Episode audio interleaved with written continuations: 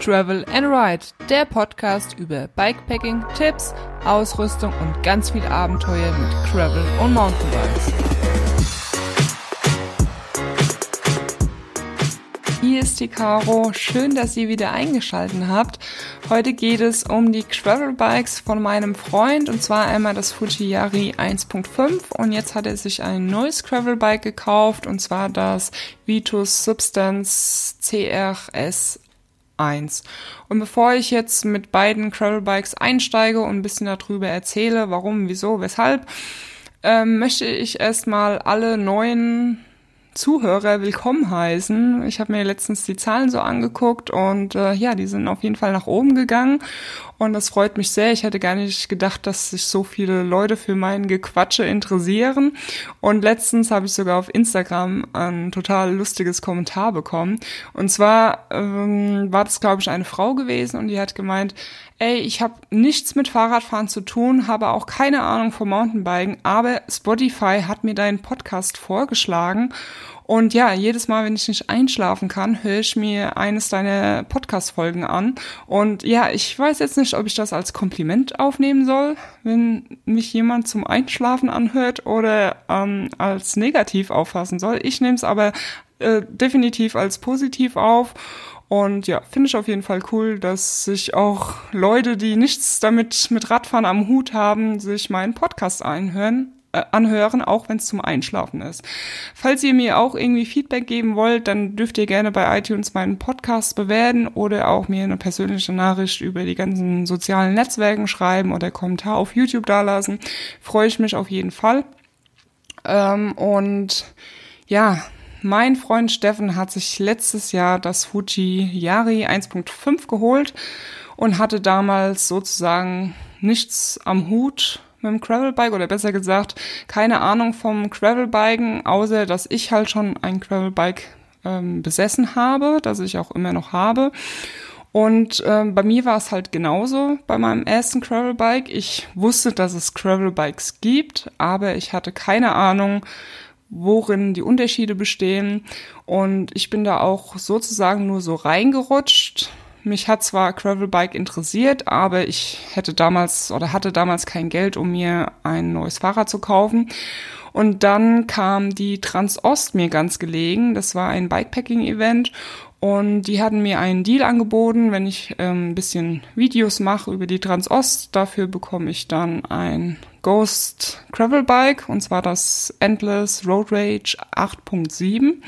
Und das fand ich ziemlich cool, weil wie gesagt, ich hatte schon sehr Bock auf ein Gravelbike, hatte zwar so keine Ahnung davon, was es genau gibt, aber ähm, ja, es hat mich auf jeden Fall gereizt und ähm, ja, es war definitiv die beste Entscheidung gewesen. Und ja, es hat sich herausgestellt, dass mein Gravelbike eigentlich wie für mich gemacht ist. Ich würde es genauso auch kaufen. Ähm, man bekommt breite Reifen rein, es bremst, also es hat gute Bremsen, gefällt mir von der Farbe und allem. Das Einzige ist, ich hätte wahrscheinlich eine andere Rahmengröße gebraucht. Also ich habe Rahmengröße L und bin 1,87 Meter, bin aber, oder meine Beine sind relativ lange. Und diese Sattelüberhöhung, also der Sattel ist halt definitiv sehr hoch im Vergleich zum Lenker. Da ist halt einfach ein Unterschied da zu sehen und auch zu spüren. Das heißt, ich habe schon eine sehr sportliche Haltung, weil ich halt ganz schön nach vorne geneigt bin. Und äh, ja, mit einer größeren Rahmengröße wäre das wahrscheinlich um einiges besser, aber das, das wäre so das einzige Problemchen. Ansonsten wirklich äh, top zufrieden damit. Und ja, als mein Freund damals, äh, oder damals letztes Jahr ein Gravelbike gekauft hat, konnte ich ihn auch nicht wirklich beraten, weil, wie gesagt, ich habe das Bike einfach halt bekommen und stande nie vor der Entscheidung, welches ich mir besorgen soll. Und ja, er hat sich halt dann für das Fuji entschieden.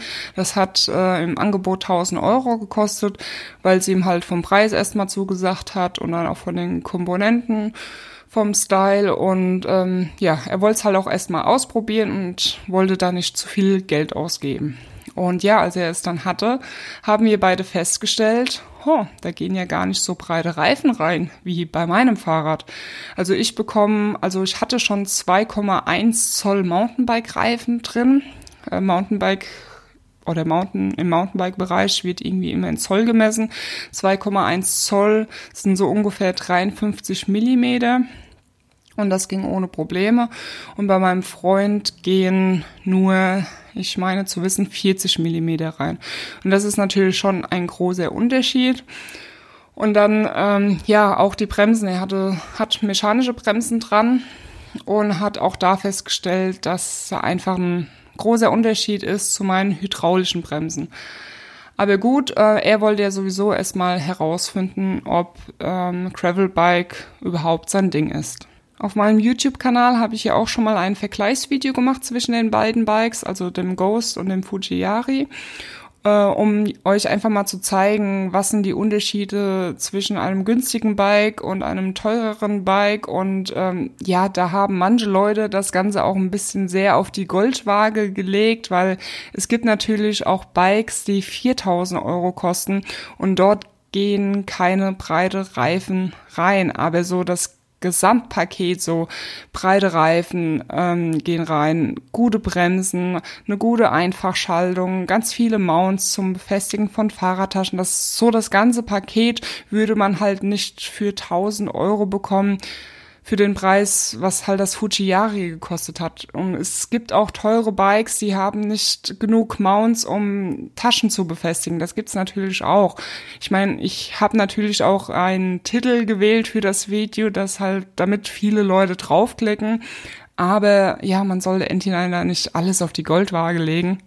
Ich wollte halt auch einfach so ja, einfach die Gravelbikes so ein bisschen vergleichen und das ganz Wichtige einfach euch zeigen, worauf kommt's an, worauf sollte man achten. Ich kann euch unten in den Show Notes auch mal das Video verlinken, da könnt ihr gerne mal reinschauen.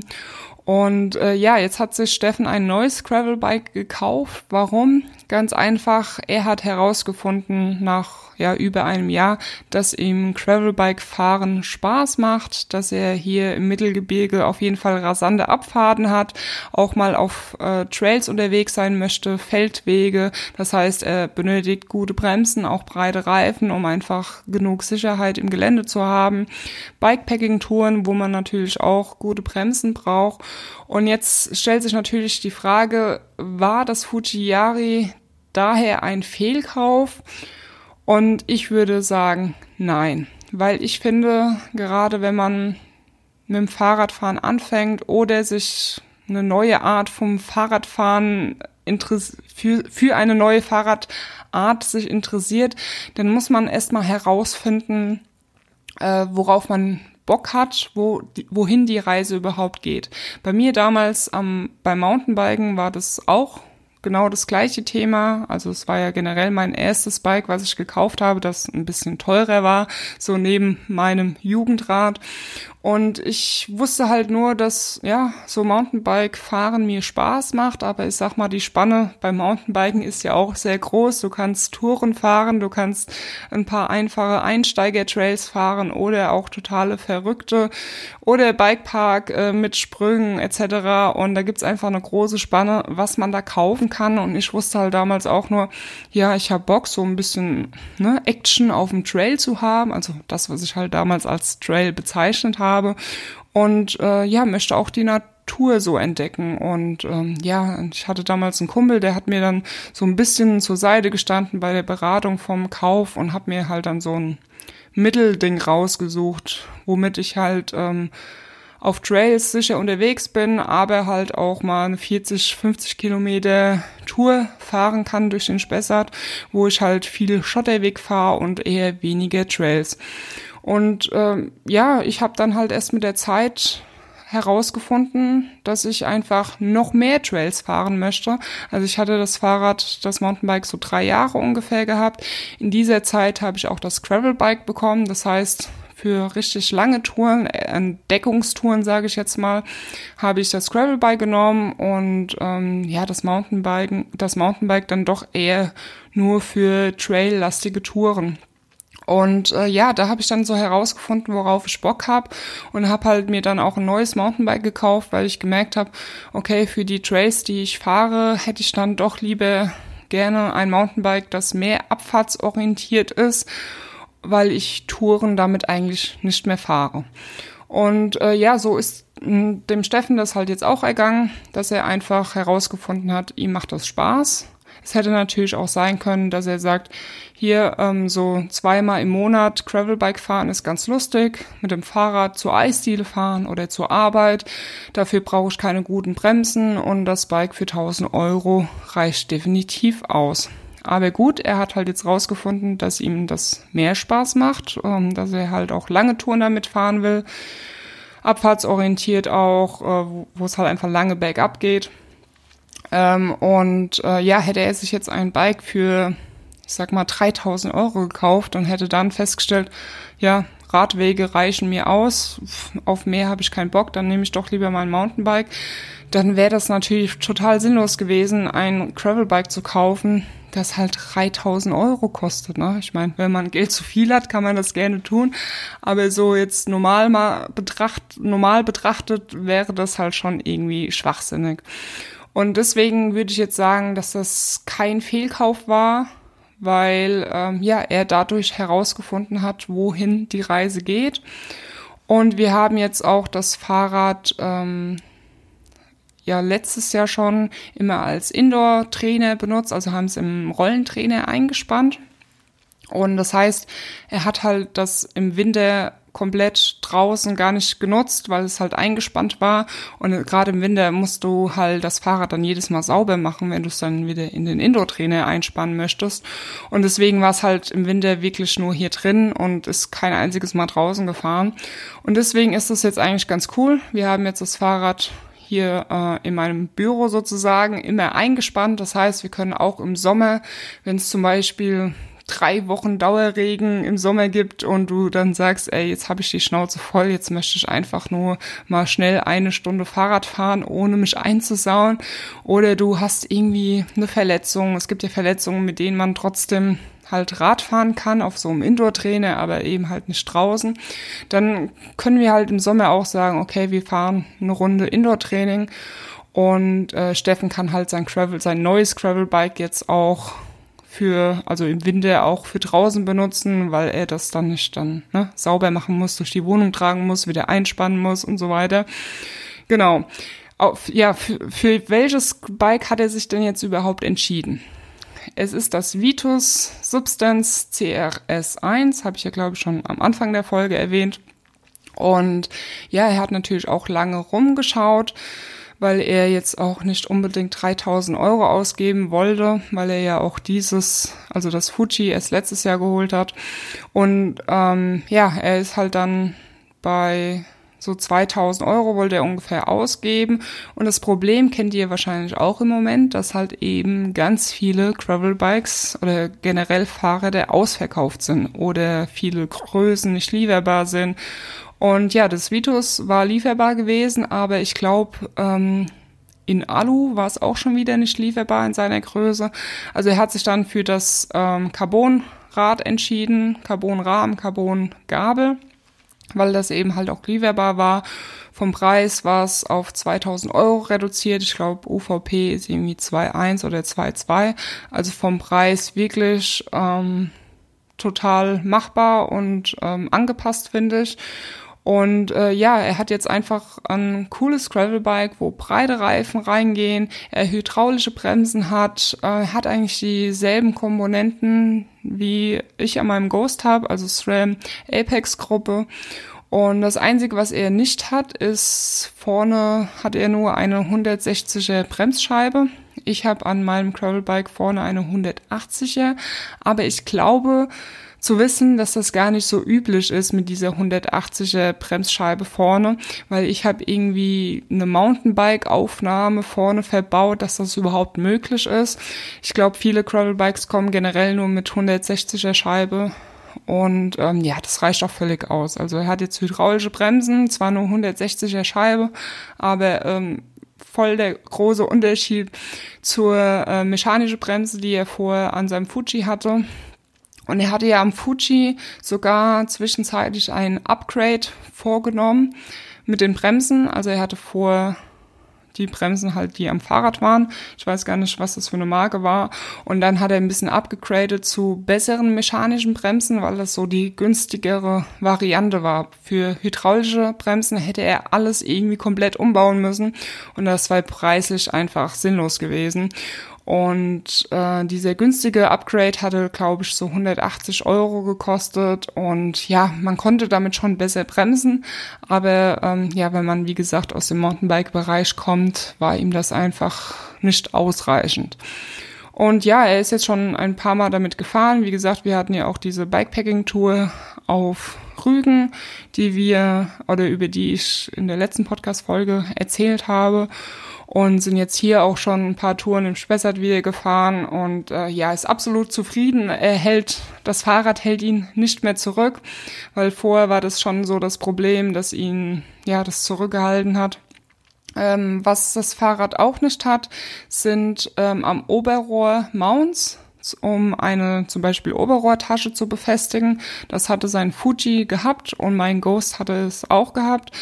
Ähm, er hat sich, also es war ein bisschen schade, weil er hatte halt von Restrap eine Tasche, die zum Anschrauben war, was ja eigentlich sehr cool gelöst ist, weil dann hast du halt diese Straps nicht.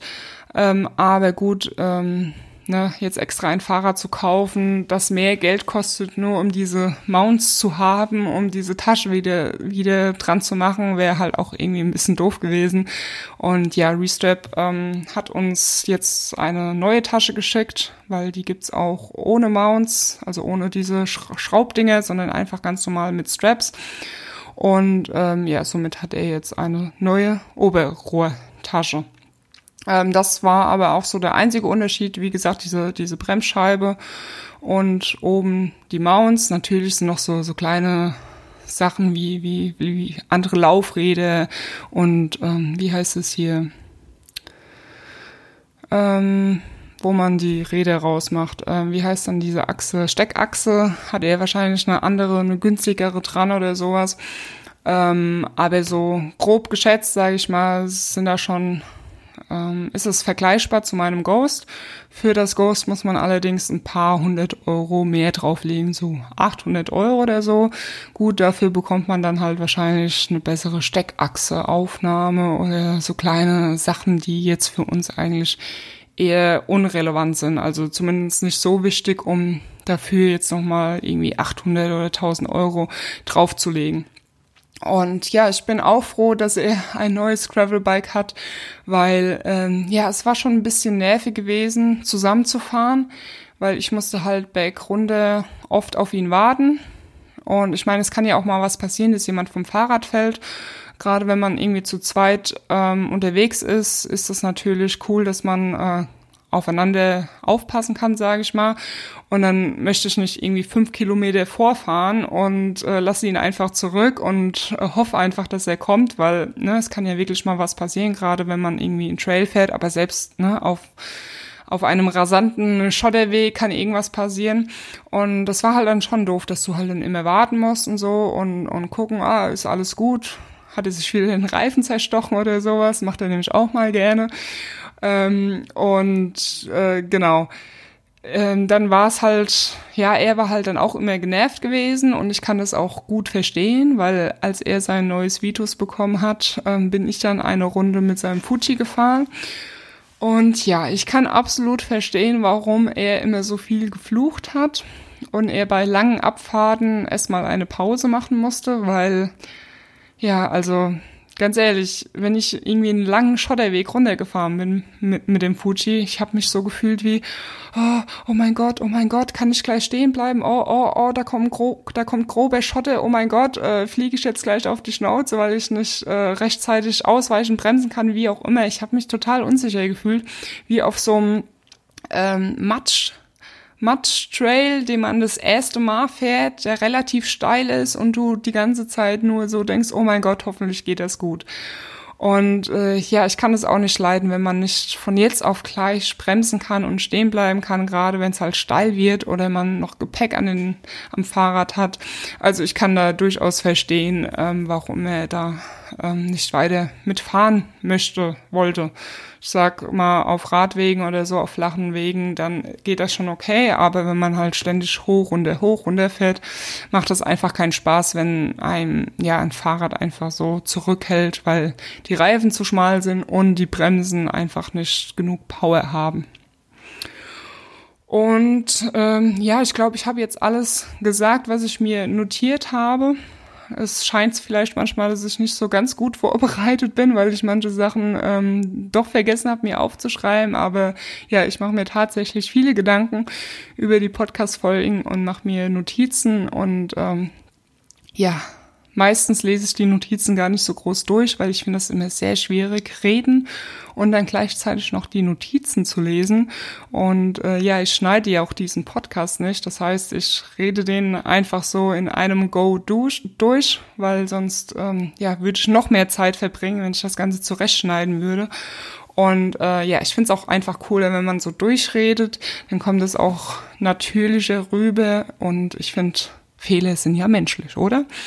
Und äh, Nobody is Perfect. Und äh, ja, also wenn ihr noch irgendwelche Fragen habt zu den Bikes, egal jetzt zum Fuji Ghost, äh, Vitus, sind jetzt drei mittlerweile, dann ähm, könnt ihr mir gerne eine Nachricht schreiben. Ich werde auch ein Video über das Vitus machen, oder besser gesagt wir.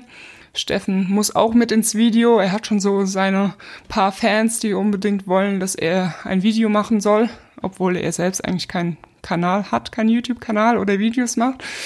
Aber äh, ja, also wie gesagt, Video folgt über das Vitus Substance CRS1, was ein Name, immer so lange Namen. Und genau. Ich wünsche euch eine schöne Woche und fahrt Fahrrad. Wir hören uns oder sehen uns irgendwo auf den Trails, in den Videos. Und ja, bis dahin, schwingt euch aufs Bike und travel and ride. Bye bye.